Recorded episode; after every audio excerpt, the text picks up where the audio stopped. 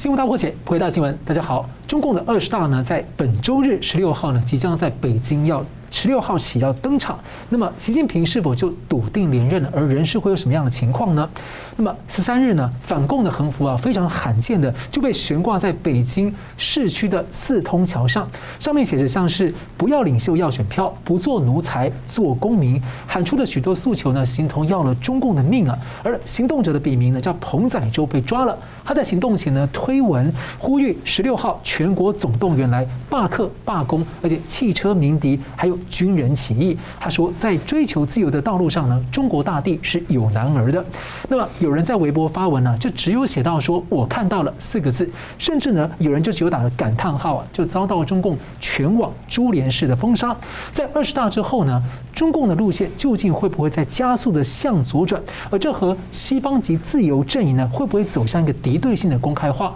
美东时间十二号呢，美国发布了个重磅的国安战略报告啊，被解读了是在抛弃幻想，准备要战斗了。那美中俄大三角，美中走向了全面对抗，而美俄相斗，而中俄的关系呢，是否都将在近期要走向摊牌？而世界的其他国家要如何来抉择未来？我们介绍破解新闻来宾，台湾大学政治系名誉教授明居正老师。呃，主持人好，宋老师好，各位观众朋友们，大家好。政治大学国际关系研究中心资深研究员宋国成老师，主持人好，倪老师好，各位观众朋友大家好。好的，二十大登场之前呢，英国的特拉斯的新内阁是决定提前啊，把对中共的定位升级到威胁。而接着，美国白宫十二号呢，发布迟来许久的国家安全报告。而国安顾问苏利文强调，后冷战时代结束了，未来十年的竞争啊，决定未来，而中共就是最大挑战。俄罗斯呢，发起战争或威胁使用核武器，也不能够转移拜登政府评估中共是更为关键的挑战。而且他也强调，这不是美国人和中国人的对抗。也请教两位，先请教这个明老师，怎么看说美国哈，他这一次对于中共跟俄罗斯的这个定位跟战略的排序啊，那后续您觉得美中的竞争可能会如何的进行？还有就是，呃，美方说对中的竞争是要不采取这个美苏冷战的模式啊，不强迫各国选边站，也不用代理人战场，而是还会推出积极正面的议程跟解方。所以您觉得这样的新路径啊，是否可行？呃，一方面就是这是他的主观设想，二方面也要看说中共怎么理解这件事情，这是一个互动的过程。我们先来看一下这个拖了大概将近一年的这么一个呃国家安全战略报告呢，它讲了一些什么东西？你如果仔细看的话，他去年不是发表了个暂行指南吗？是。你若读了那暂行指南，然后再看这一年多来的一年半以来的这个作为，你会发现说你就这样子嘛，嗯，是这样。文字上没有什么特别很突出的地方，然后表达路线也没有什么很特别的地方，但是如果是你要对照他一年多的行为的话，我想你的解读可能不太一样。我先说内容，他说了什么？他说我们现在面对呢两大挑战，第一是地缘政治挑战，第二些是一些跨国问题的挑战。跨国问题挑战包括什么疾病啦、公共疾病啦、公共卫生的问题啦。然后这个金融的问题啦，然后气候变迁的问题啊，贫穷的问题、粮食问题等等啊，它是跨国挑战。然后第一个呢叫地缘政治挑战，但他们的观点是这两者先合而为一，所以我们现在可以一起来处理。这个观点稍微独特，不过话说来也没什么了不起，因为 呃世界各国政治从古到今大家都是内外同时处理的，所以没什么特别，只是表达方式不一样。那比较让我们注意到的就是，他说，呃，中国是唯一有意图也越来越有能力重塑国际秩序的竞争者。在暂行指南里面，他的话语可能更明确一点。中国是唯一一个有能力在政治、外交、经经济、科技、军事上面等等，来这个改变国际秩秩序跟挑战我们的这么一个对手。啊，那个话可能更明确点，这话虽然模糊一点点，但是意思是没有改变的。后来苏利文在这个记者会上面跟在那个演讲上面也都重说了这一点，所以文字呢是没有那么大差异，但意思是一样的。比较特别是你刚讲了一点呢，他说呃，中共是这么大一个对手啊，但是我们不要用冷战的方式对付，他这么说的。然后中共呢？这这挑战呢，既在亚太地区，也在全球。美国不打算把这个竞争呢变成一个全面的对抗或者新冷战，就美国没有准备打新冷战。然后美国也没有逼每个国家选边？美国说我们跟每个国家来往呢，在于我们彼此的这个繁荣跟利益等等，不要求你们选边。然后呢，也不把你们逼迫你们变成代理人战场，也不变成我们美中对争竞争的代理人战场。话是这样说啊，这样讲了，但做真正做起来的时候，有的时候情况你根本不可能不这样走。因为中共会这么做，因为中共这么做，然后你也必须继续这么做，所以最后就变成一个代理人战争。所以主观意图跟这个真正客观的现实呢，有的时候会有差距的啊。这第二个他们讲的重点。第三个重点讲的是这个，他要降低的就是意外的军事升级的危险。也就认识到说，双方直接爆发战争还是讲恐怖的事情，所以尽量避免。这个也没什么奇怪，因为美国的所有拥有核子武器国家，美国态度一直非常谨慎的。大家讲说啊，美国很喜欢打仗啊，啊打了又打这又打那，你看他又打了这个伊拉克了，又打了阿富汗了，又打了谁又打谁打谁。可你注意看，他从来没有打有核子武器国家，所以这个他是很很谨慎的。那这地方讲的话，也就这个意思。下一句话我们就要注意了，后冷战时代结束，啊，未来十年竞争决定未来方向，这我们这个是跟中华人民共和国对抗，不是跟不是美国人跟中国人对抗，就刚刚你说的，所以这一点呢就比较回到原来川普的那个立场，川普后来呃两年多时间呢用了蓬佩奥做国务卿。所以就讲清楚了，他们区分中共呃中国，然后中国政府、中共呃中国共产党，然后跟中国人民。那现在这地方讲得很清楚，我只跟中共政权对抗，但我不跟不是人民之间对抗。所以这个呢，我想也讲的表白的很清楚。然后他讲他的战略设计呢，是外交内政的结合，然后提升了国力，这第一点。第二点呢，就是扩大同盟啊，继续雌化跟呃整合跟深化等等，譬如说七大工业国啦、北约啦，然后澳英美等等，他都点名了。然后一点很重要哈，而在关键的领域，我们要制定游戏规则，在科技啦、网络啦、经贸啦，然后这个什么等等啊，还有还有外交呃金融等等，我们要制定游戏规则，也就是游戏规则不能被中共所破坏。啊，这一点就是在经过了一年多的这个互动之后呢，很清楚感觉到说啊出了问题，所以他要形塑规则。在两岸呢，没有讲什么新的话啊，维持对两岸和平的这个坚定的态度，然后认为说台海的维持和平稳定对地区对全球呢都至关重要，然后重述美国反对任何一方片面改变现状。也就既既不赞成大陆，也不赞成台湾改变现状，所以美国不支持台湾独立。台湾有些人常常讲说美国反对台湾独立，我说没有，美国只是不支持，不支持是一种态度，一种立场，反对的话是会有行动的，这是有差别的。再来就是美国恪遵他的一中政策，他重新界定啊，他一中呃重重申了他一中政策，叫台湾关系法三公报跟六保证，所以这些呢都很就是一般的话语。有几个重要观察，第一个就是排序。俄罗斯即便在乌克兰打了仗了，打成这样子了，美国仍然认为中共是最大的威胁，是最大的地缘政治的挑战。也就是俄罗斯的战争呢，并没有改变这个排序啊，这个很关键。所以美国的做法，你看，就是从上台到现在一路走下来，这一年多不到两年时间。即便你把去年那个那篇那个文字拿着对比呢，看不出太大差异，但是动作呢有点不一样。好，重点是中共怎么看？那我们在网络看到一个传闻，虽然不完全准、不完全可靠，来源不能可靠，但是的内容是确实合理的。他们认为说，中共认为美中关系现在回不去了。第二，现在是两大阵营在对抗。第三，现在是要走入意识形态的决战，这是一句很重的话。第四，我们要保卫共产党。第五呢，恐怕要回到毛泽东时代，就这五大对应对应方式。所以，如果中共这样看的话，那中共看这个文字是什么呢？美国欺敌在麻痹我们，美方呢又用贸易战，又用关税战，然后又制裁什么等等，然后又搞联盟，又打搞围堵政策，然后军事上直接施压我们，然后最可恨就以台制华，这是中共的看法跟解读。所以中共从来不认为说美方是什么好人，从来没有这样。所以刚刚的话讲得很清楚了，冷战对中共来说啊，你们说冷战不是后冷战时代，我认为冷战开始了，这就是意识形态决战。好，那现在我的问题是对美方发布了这个安全宣言，那中共呢虽然没有讲话，当然现在抗议了，那没有这完全的讲话，美方认识到中共的认识没有，这个才是关键。是，宋老师怎么看？好的，嗯。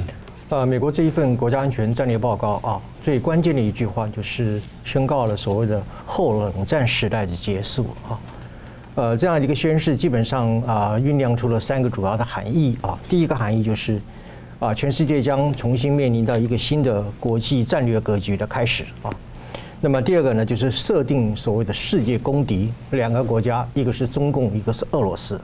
第三个呢？啊，要去测定美国的对中战略的一个新的一个方式和途径啊，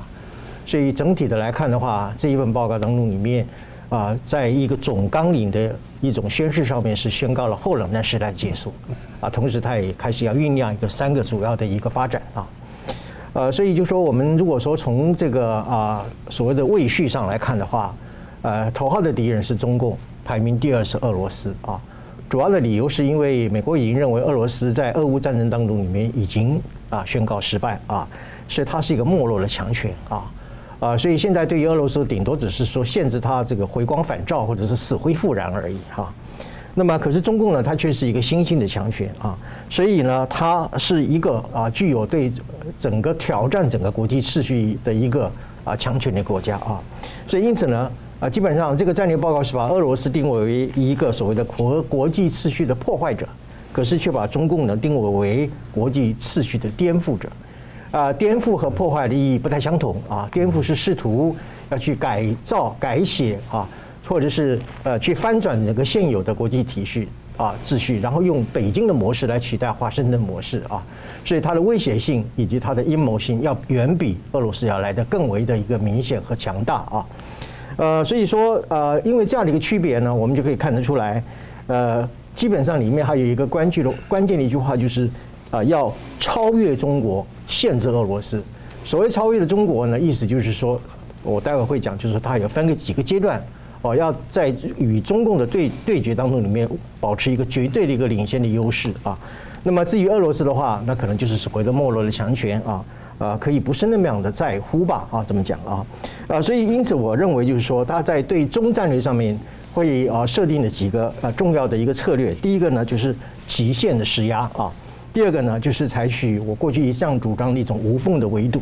啊，把你中共所有可以逃生的出口一个一个把你堵住啊啊，把你所有可以逃出去的窗口呢一扇一扇把你关闭啊。那么另外一个就是高端竞争，我们可以看得出来，最近无论是啊呃高科技的啊禁止输入中国啊啊，乃至于推出各种晶片制裁法案啊，就是用一种科技掐喉的方式啊来对中共进行高端的一个竞争。另外一个很重要的，在白皮呃在这个报告书里面提到的，就是军备竞争的一种领先性和优越性啊这点啊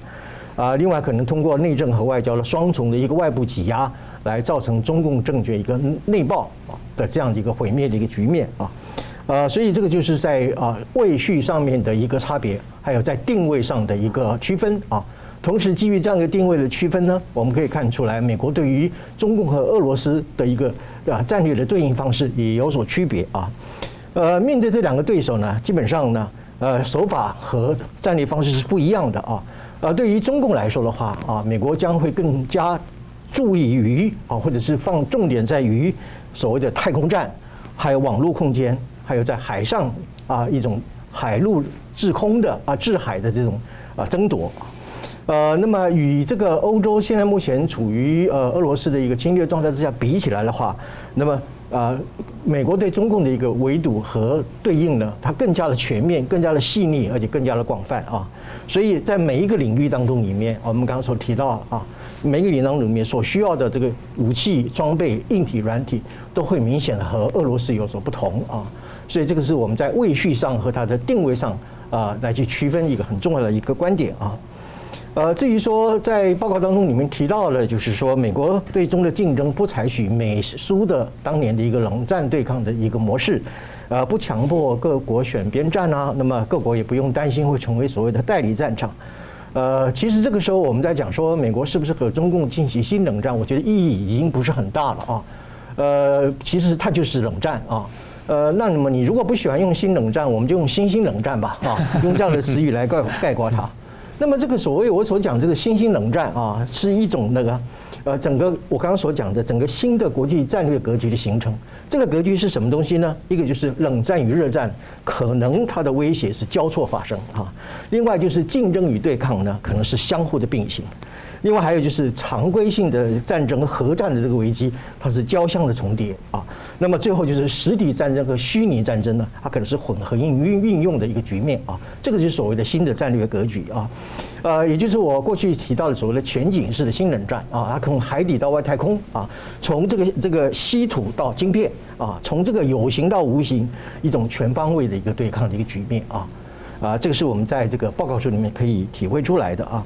那么至于说不选边站呢，或者说是不采取这个代理人战争的这种方式，我认为呃主要去透露出啊有三个主要的一个战略的一个新的方向。第一个呢叫做军备优势啊，这个呃这个报告当中里面非常强调一点，就是说美国一定要在现在开始到未来的十年当中里面，要对中共采取一个绝对优势的一个军备的一个。呃，一个领先的一个态势啊，这个是赢得整个在新的国际战略格局当中，赢得美国最后胜利的一个非常重要的保证啊，这是第一个。第二个呢，就是优化联盟啊，因为我们知道美国过去和同盟之间的关系啊，啊有一些起伏，比如说川普啊，就曾经对于美国的同盟啊也有抱怨啊，呃，但是我们看到这个呃拜登呢，他是采取一种啊所谓的。依据跟同盟国之间他所形构的一种地缘政治的一个差异，或者是相互之间国家利益是否吻合的一种差异性的角度，呃，来去逐步去优化他的同盟关系。我举例来说，他现在在印太的这个第一岛链呢，就受到了五个轴面的一个啊，这个这个战略的一个啊建构，一个是美日，一个是美韩，然后是美台。啊，美澳、美菲，最后可能包括美印啊，所以这个五到六个一个轴面呢，就是我们国际关系上里面所讲的一种小边主义，就是一个大国去统领三到五个小国，形成一个战略包围的一个态势啊。呃，所以我就认为，就说啊，在未来啊，这个报告本身除了标定的一个国际新战略格局的形成，我们更应该关注，就是说这样的一个国际战略格局，美国会采取这样或那样的一种啊。啊，一种路径和这样的一个策略啊，这个才是我们在观察未来一个整个国际局势一个非常重要的一个关键地方。是这个美国白宫的这个重整，把路线重整出来呢，在二十大之前就摊给北京看了，对不对？北京来说，二十大会做出什么样的回应呢？然后另外呢，就是北京方面未来在二十大之后采取的路线，会逐渐的和西方和自由阵营逐渐的越来走向敌对性的公开化吗？我们休息一下，马上回来。欢迎回到新闻大破解。中共二十大从十六日起呢连开四天，而北京闹区的四通桥呢出现了反共的横幅。而本周呢，自由阵线，例如像是台湾啊、英国、美国还有日本政府呢，都陆续纷纷的摆出一个战略阵势，来对中共发出重大的信号。中共在二十大会如何接招？那在未来路线上呢，可能会有如何的回应？中共的路线走向啊，从北京九日召开的七中全会之后的公报，还有党媒密集发声啊，在挺这个护航病态的。这种清零政策啊，似乎可以透露一些未来可能走向。所以请教两位观察，先请教宋老师啊，就从二十大前后的过程啊，您看到这个中共的情况是如何？还有就是您觉得说这次的北京天桥的横幅事件呢，可能带来什么样的影响，或者埋下什么样的种子？再来就是说二十大之后，它的路线选择跟自由阵营之间的竞争哦，会不会越来越走向这种白热化、公开化的这种敌对性？是的。呃，我想我先谈一下这个那个北京这个是那个海淀区的这个啊四通桥上的这个巨大的反西横幅这件事情。我把这个人啊称之为所谓的现代的谭嗣同啊啊，举我我说我自横刀向天笑，去留肝胆两昆仑，他是一个勇士啊。呃，所以这就证明，就是说整个中共的这个所谓的以这个清零封城啊，利虐民以乐啊，来虐待人民来取乐啊，乃至于七中全会呃。还说是要继续清零啊啊，这种是这个天长地久式的无悔式的这个清零，已经给人民造成了一个民怨沸腾，已经到了一种炸锅的一个地步哈。所以我们中国有一句古话哈，民不畏死，奈何以死惧之啊？意思就是说，人民已经到了就是说我活着不如死去啊。呃，我这个要向这个铲除国贼要这个罢免啊。这个习近平，所以他提出了这个所谓的六不啊，就是不要核酸、要吃饭等等六步，以及要罢工、罢课、罢免习近平啊，还是以国贼来称之。这个所谓的三罢呢，这是可以说是中国老百姓啊，已经处于一个饥饿边缘所喊出的一个最后的挣扎啊，这是我对这个事件的一个初步的一个诠释啊。那么至于说到二十在二十大上面啊，呃，谈到大家都很关心习近平是否笃定连任啊，其实我一直认为习近平的连任不是一次的一个事件，它是一个系列的过程啊。从二零一二年十啊八大以来啊，这个习近平连任这个终身制的这个过程，从一开始就已经是酝酿，而且一路走过来啊。所以我基本上我是把这样的一个十年的过程，把它称之为一种所谓的渐进式的衰败，因为在这个过程当中里面，没有一项政策本身是对中国人民是有利有福的啊。我只要举一个例子哦，他不是非常夸耀他的脱贫吗？啊啊，当然脱贫对中国人民来讲是有正面的意义啊。不过，你今天它是一个所谓的假脱贫，为什么呢？它是采取了比联合国对于所谓的绝对贫困线还要低的这个标准来去衡量和计算它的所谓的脱贫的成果啊啊！当然，脱贫是很正面的，但是你这个脱贫本身是以谎言的方式，以假脱贫的这个数据来欺骗中国人民啊。那其他的我们都不用再讲了啊。今天中共可以说是把习近平的所有的错误啊，所有的这种失误呢，把它当作是一个伟大的政绩来加以宣传啊。呃，譬如说联合国的决议当中，你们最近一百四十三比五的这个谴责乌东的这个公投，俄罗斯的这个公投的案子，在一百四十三个赞成、五个反对当中，里面中共投了弃权票啊。然后他在国内这个宣传的时候呢，对于哪些国家啊投了弃权票，他这个如数家珍的把它数出来，唯独对于自己本身投弃权票这些只字不提啊，所以这个就是谎言统治里面最现实、立即可见的一个最啊最明显的一个例证啊。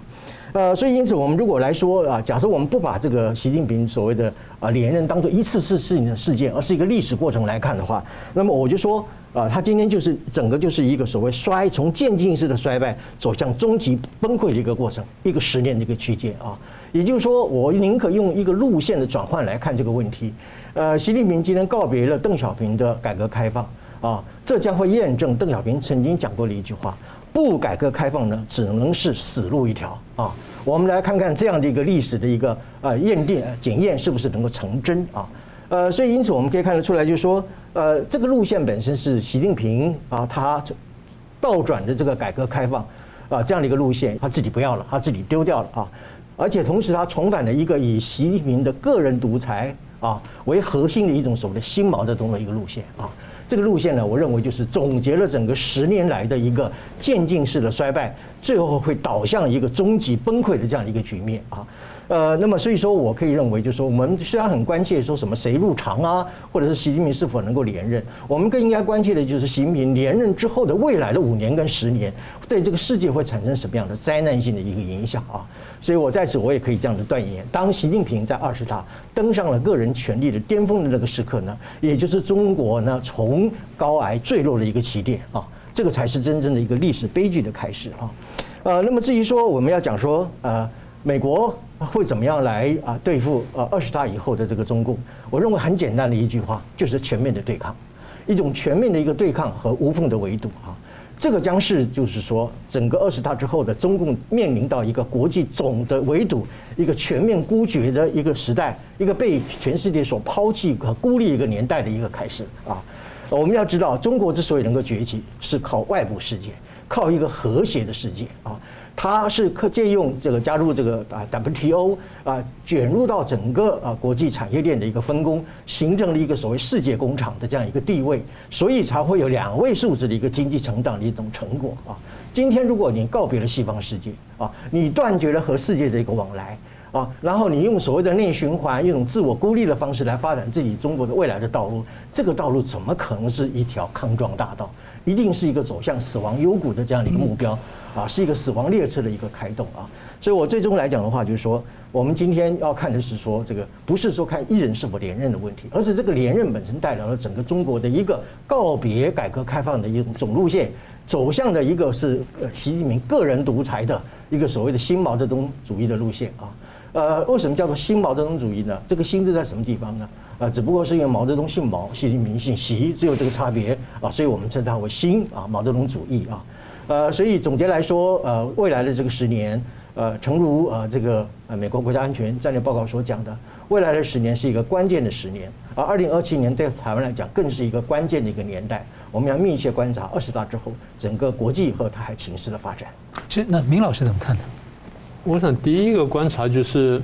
从过去到现在，我们看见习近平也好，或者中共也好，他面对的内外问题到现在为止是没有改变的。嗯。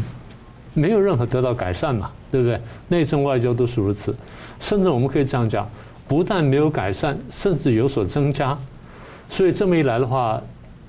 一句话说完就是，这些因素叠加起来，对二十大呢是会有影响，是会有冲击的。也就是二十大还是有它变数，即便习近平认为说我安排权力的布局、接班各方面呢都布置得很好了，但这挑战没有改变的话，应该的隐忧还在。这是第一个。第二，我们就回头看一下这个七中全会，因为这毕竟是我们现在拿到比较多的资讯，然后用这个来去管窥它的内部情势发展的一个一个角度。现在呢，看起来就是理论上七中全会有四大看点嘛。第一就是讲那个政治报告，就是他受委托，然后这个十九届中委会委托，然后去做个政治报告，这是第一个。第二就是审议通过中纪委的报告。第三呢，就是通过这个修改党章报告。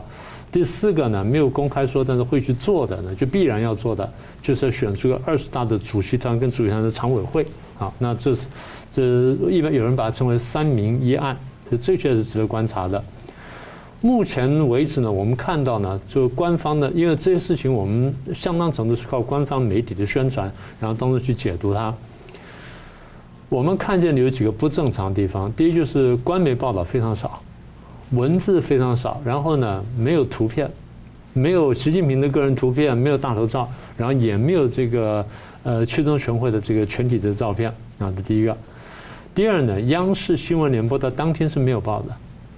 央视新闻你说当天不报就算了，他去报什么呢？他去报这个习近平的攻击啦。然后花了大概将近十分钟时间去介绍，呃，中共军队的强军之路啦，然后又报道一个叫做什么“强军十年大事记”的一个出版了，你大家在网上可以看得到的。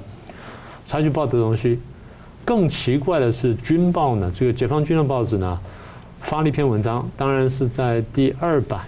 这个也还是比较少见。虽然发的第二版，然后全这个全篇文章讲啊，我们要面对这个。问题啊，要要应付意外啊，我们军队要如何应付意外，如何做好准备等等。啊，讲了邓小平说什么什么，我们要注意；啊，毛泽东说什么什么要注意，一个字没有提习近平，这是不正常事情啊。在军报里面，甚至像这种情况是罕见的，尤其习近平是现任军委主席，中共的习惯是我捧现任，过去呢给他个礼貌上的礼仪上尊崇，那就表示我有一个传承，但重点摆在现任。这篇文章是提了过去，但不提现在，这些都是不正常的现象。我们常常讲“事出反常必有妖”，那这些呢，我们一般的解读是内部斗争非常激烈，所以各种声音呢，借着各种管道呢，很巧妙的发出来。那最后呢，要看那个搏杀。好，那现在搏杀焦点在什么地方呢？呃，大概在应该在本周六，因为他们是礼拜天开会。所以礼拜六要做一件事情，就要发布我们刚刚讲的二十大主席团的名单，同时在主席团里面发一个主席团常委会的名单。这个名单呢，非常关键。在过去就是比较政治这个平顺的时候，它不是问题，但现在很关键。关键在哪里呢？关键在二十大要开会的时候，十九大的这个中央委员会，它的权力就就消失了，就没有了。二十大还没有开，所以二十大还没有成立，所以这是当中最高权力机构就是党员代表大会，而党员代表现在选出来就是主席团，主席团的常委会，它变成最关键的位置。好，那这个常委会有多少人呢？一般来说大概三四十个人，哪些人组成呢？第一，本届的现任的常委二十五人，上一届还前几任还留存的十九位，这样加起来四十四位，偶尔还会加上将来会进入，就这一届要进入这个政治局人。所以大概不到五十个人，这些人呢，大概现在会问什么问题呢？那习近平到底能不能再领导我们？他跟俄国的关系、跟美国的关系、跟日本的关系、跟台湾的关系、动态清零、经济，然后政治发展各方面，他是不是干得好？我们是不是相信他？所以我们一直认为习近平的这连任其实还是不确定的。那么也就是说，他对于这些政治元老们是不是能掌控，没有百分之百把握。宋平前阵被人抬出来了，胡锦涛、朱镕基、李瑞环都是呃，李朱镕基、李瑞环是有点个性人，他们是会讲话的。曾庆红是这个隐而不发的人，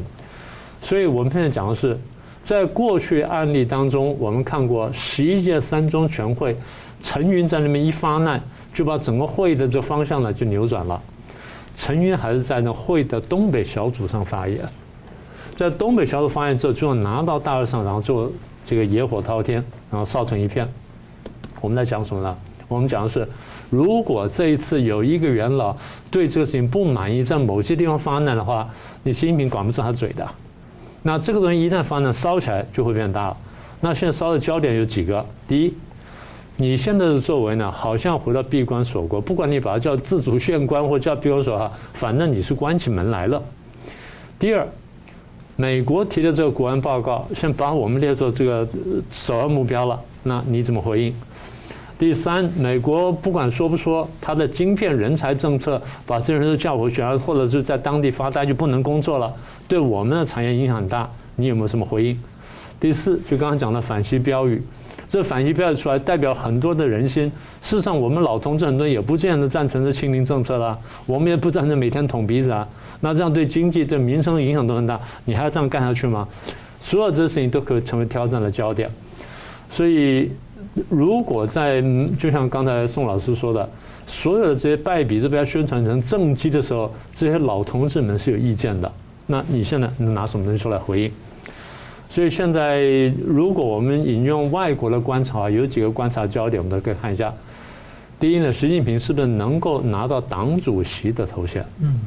他现在是叫总书记、国家主席跟军委主席。如果能够把总书记上升为党主席的话，那他占赢面的。这第一个观察指标。第二，常委是不是还是七个人？然后这七个人当中，他的亲信占几个？然后他们各自分工如何，拿到什么位置？啊，这第二个观察焦点。第三个观察焦点是谁当总理？第四，政治局这二十五人委员当中，习近平的亲信和他的这个党羽是不是占多数？最后一个，习近平思想是不是能写进党章？这些东西就是对习近平有利的部分越多的话，那习近平的赢面就越大；如果有利部分越少的话，他的这个赢面就越小。甚至呢，不排除被根本挑战的这种可能性。好，那你的问题是，那在这之后呢，政策会有没有什么转变？我们在第一题的时候已经答，已经讲过了，也就是应该他们认为我要竖起寒毛，全面斗争的时代来了。如果讲说意识形态决战的话，那就不会有任何宽松的空间。嗯，是。我们休息一下，等下回来看这个美中俄看起来在近期是否会走向这个全面直接的摊牌啊？如果大家都摊开来的话，各国要如何选择呢？休息一下，马上回来。欢迎回到《新闻大破解》。美国的白宫国安战略呢，带准了这个整个大的阵势啊，对上呢是这个看起来越加强硬的中共二十大的路线。而俄乌战争呢，俄国的普丁抛出了核武威胁，那也抛出了和拜登愿意会面的一个意愿。那中共呢是摆出了要让香港成为俄罗斯资产躲避西方制裁的避风港。美中的竞争、美俄的相斗，甚至呢中俄关系呢，是否呢会在近期即将啊越来越走向个摊牌？而曾经的美中俄大三角的结构呢，在目前。俄罗斯的角色究竟还有能够发挥多少的杠杆力量？要请教两位啊，先请教明老师怎么看？说美中俄的看起来各自的立场态度越来清楚哦。那特别是自由阵营的很多盟友伙伴啊，过去有各有各的利益跟安排啊，在这个整个地缘政治的变化之下，还有多少的选择哈跟决策的空间？例如我们知道亚洲第一线日本、韩国、台湾、菲律宾啊，较远的印度、印尼等等，还有更远的像北欧、欧盟啊，他们相对应的可能选择是什么？这是一个非常关键的问题啊，这问的非常好。但我想把问题再扩大一点点啊，它恐怕不只是说三角的这个大三角的互动，然后影响到周边的这些这些国家的选择，它恐怕是一个怎么说呢？大概是两个意识形态的斗争，真的是我们这样看起来是如此哈。为什么我们这样讲呢？现在这个国际图像呢，越来越像是民主跟专制的对抗。越来越走向这里，然后切割现在这里，也就是它更像是一个价值观的对抗。那你要什么，你不要什么，你喜欢什么，不喜欢什么。我们在第一段时候讲到说是否冷战啊什么等等，但是我们从另外角度看呢，可能看得比较清楚。怎么说呢？我们可以看见现在双方对抗的一种全面性。第一呢，包包括了贸易的对抗，然后中间分出了关税的对抗、金融的对抗、货币的对抗跟整体经济的对抗。好，在这当中，我们就看见了科技部分的对抗，因为科技既影既影响到经济，影响到民生，也影响到军事，是啊，所以又又发生了科技的对抗。但在这背后，我们又明显看见刚刚说的意识形态的对抗，也就是价值观的对抗。你相信什么？你不相信什么？你相不相信民主、自由、法治、人权？还是你坚决反对我要用一党专政、用践踏人权方式来这个统治这世界？你相信什么？现在不只是说个别国家的领导人相信什么，然后个别国家相信什么，现在在问说每一个国家在这场对抗当中，你要如何摆放自己？那不但每一个国家如何摆放自己，就是看见国际新闻的人，你如何自我定位？它真的是一个很严，应该这样说，它是一个很严厉的一个拷问。虽然它不一定是真的问到每一个人，但这个人在每一个这个问题在每个人良心上。都必须留下一个问号，你必须做一个选择啊。那既然是这样的话，我们好像就应该把它叫做冷战了。那为什么不叫做冷战呢？但是在第一段我们讲的国安报告里面，美国把它叫做后冷战时代结束。你仔细玩味这句话呢，有好的一面，也有坏的一面。好的一面就是后冷战时代结束，那什么都结束了啊，没事了。坏的一面就是后冷战时代结束，是不是新冷战时代的开始？这点我们还不知道。但是他不去定义那个叫冷战，但是什么大家就不定义。他没有这样，他没有这样说。好，那现在回到我原本的问题，为什么不叫做冷战呢？中共认为美国欺敌，你就在搞冷战，但你故意不叫冷战，想麻痹我。第二点就是，其实你过去问过我，我一直这样跟你讲，我觉得美国没有下定决心。为什么美国没有下定决心呢？我一直打一个比方，美国在二战的时候对纳粹跟对军阀日本，美国是讲了讲的明明白白讲，我要消灭他们，因为这些对人类是危害的啊，对人类价值生存都有危害，所以我要消灭他们。现在美国说我要跟中共对抗，要跟共产中国对抗，要跟呃中共政权对抗，我不跟人民对抗。但是你没有说我要跟共产主义对抗到底，我要消灭共产主义。所以你问我下定决心没有？我说这一个是一个关键指标。当然我们可以这样讲，他肯定已经下定决心了，但他不讲，然 后这叫欺敌。但是现在看到所作所为呢，我一直觉得说好像你还没有下定决心。但是我要提醒各位。中共是下定决心了，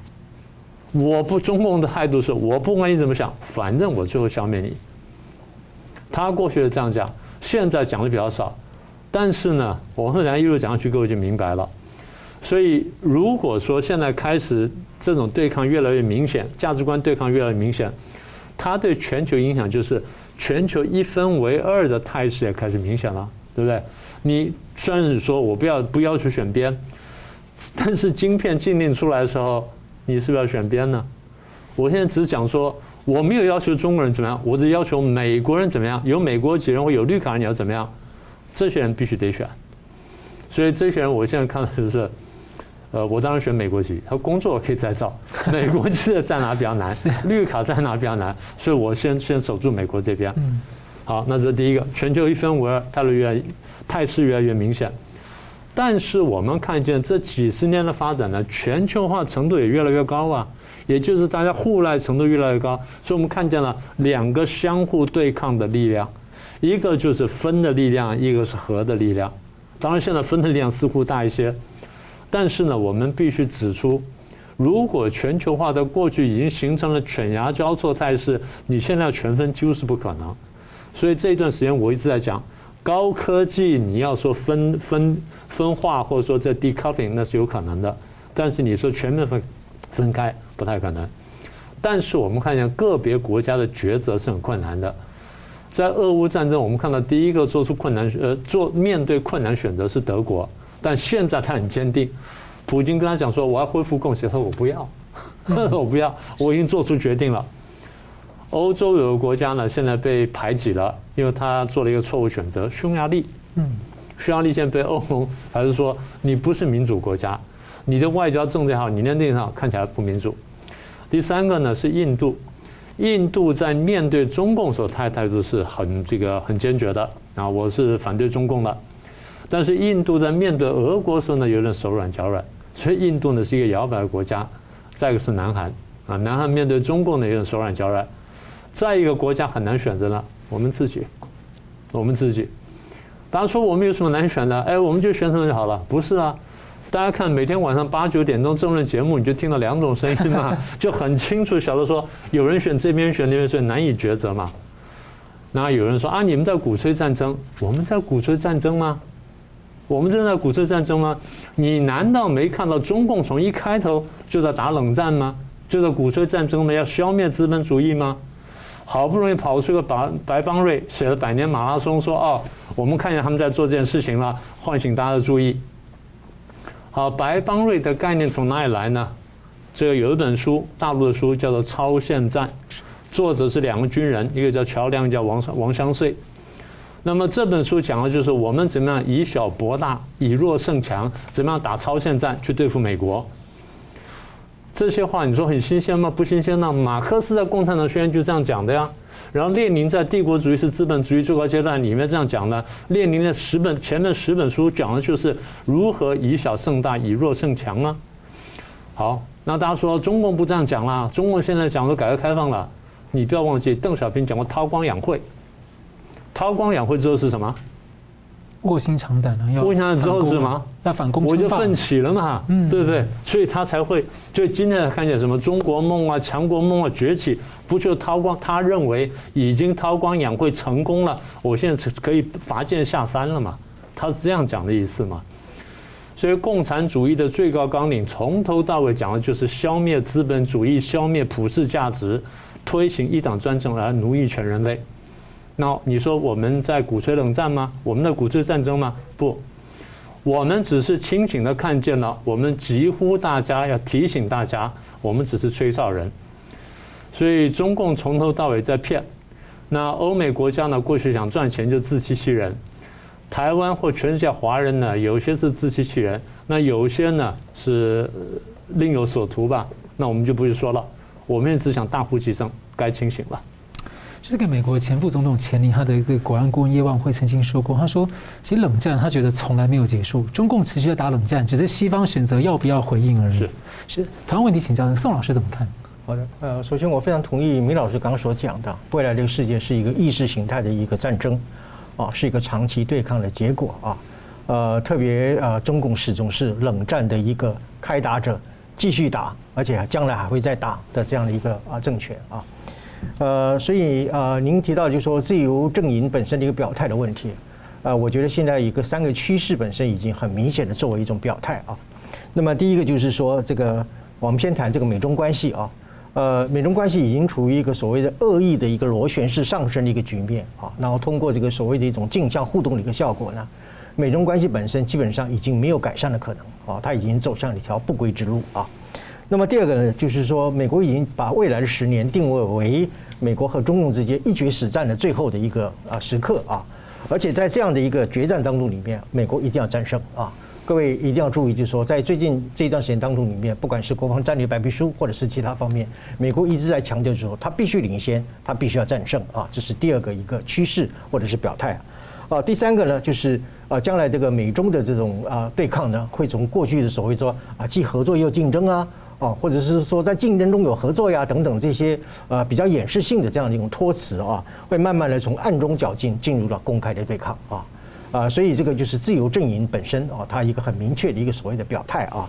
啊，另外就是说您所提到就是亚线啊亚洲第一线国家美日韩啊等等，乃至包括啊跟遥远的印度、北约或者是欧盟等等的哈。呃，从亚洲这个第一线国家来讲的话，就是我刚所提到的一种所谓的小编主义啊，嗯，这就是说这些中等的这个国家本身，它寻求一个和自己的理念相同、和自己的利益相符合的一个大国，来形成一个一带三或一带五的这样的一个小编的一个结，呃，小编主义的一个结构，呃，来对抗这个区域的强权的一个威胁，特别是中共啊，这个是亚洲第一线国家本身一个所谓的一种表态。和和他的一个选择啊，呃，另外最后就是说讲到这个呃欧盟和和这个北约这些国家啊，呃，最近这个美国总统奥斯汀不是又召集了一个五十个国防部部长的一个会议，无条件要支持乌克兰。啊，加拿大的外长也说他要不计一切呃不惜一切的代价支持乌克兰啊，呃，乃至于就说这个欧盟的这个。啊，北约的这个秘书长也强调，就是说，呃，给这个俄罗斯最后的警告啊，如果你要动用核武的话，那我这你会蒙受不可挽回的一个灾难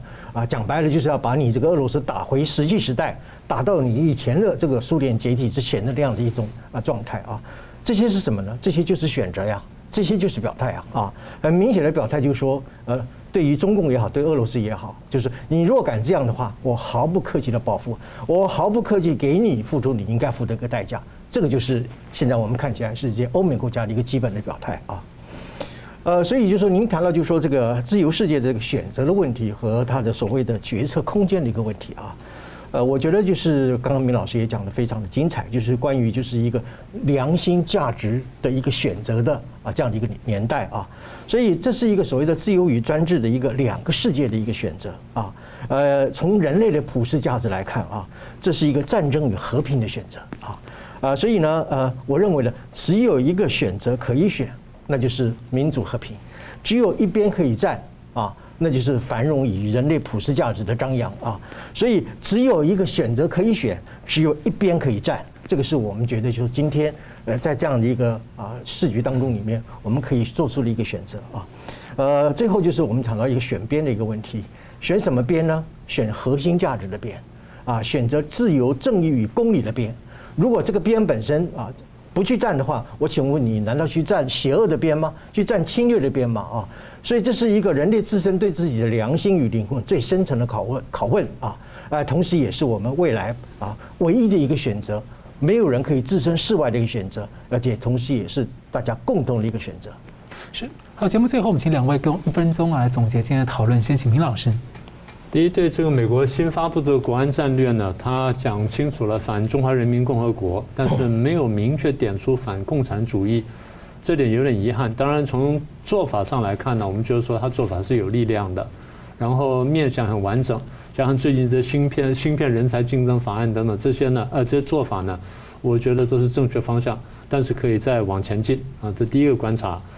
第二呢，二十大走到今天呢，大概我们要看就礼拜六发布了主席团的这个常委会的名单，然后也看说他们是不是有所动作。那如果我们的判断的话，照理说应该有人会讲话，但是讲话会不会能成为一个野火燎原之势呢？就要看这个习近平力量他到底压不压得下来。不管怎么说，就是美国发布了新的国安战略也好，或这个说所谓这个反共反习的标语也好，或者说这个这芯片人才竞争法也好，其实对二十大呢已经带来新的冲击变数，这点呢我们是不能低估的。这第二个观察。第三个观察就刚刚讲说选边的问题，我们一直在讲，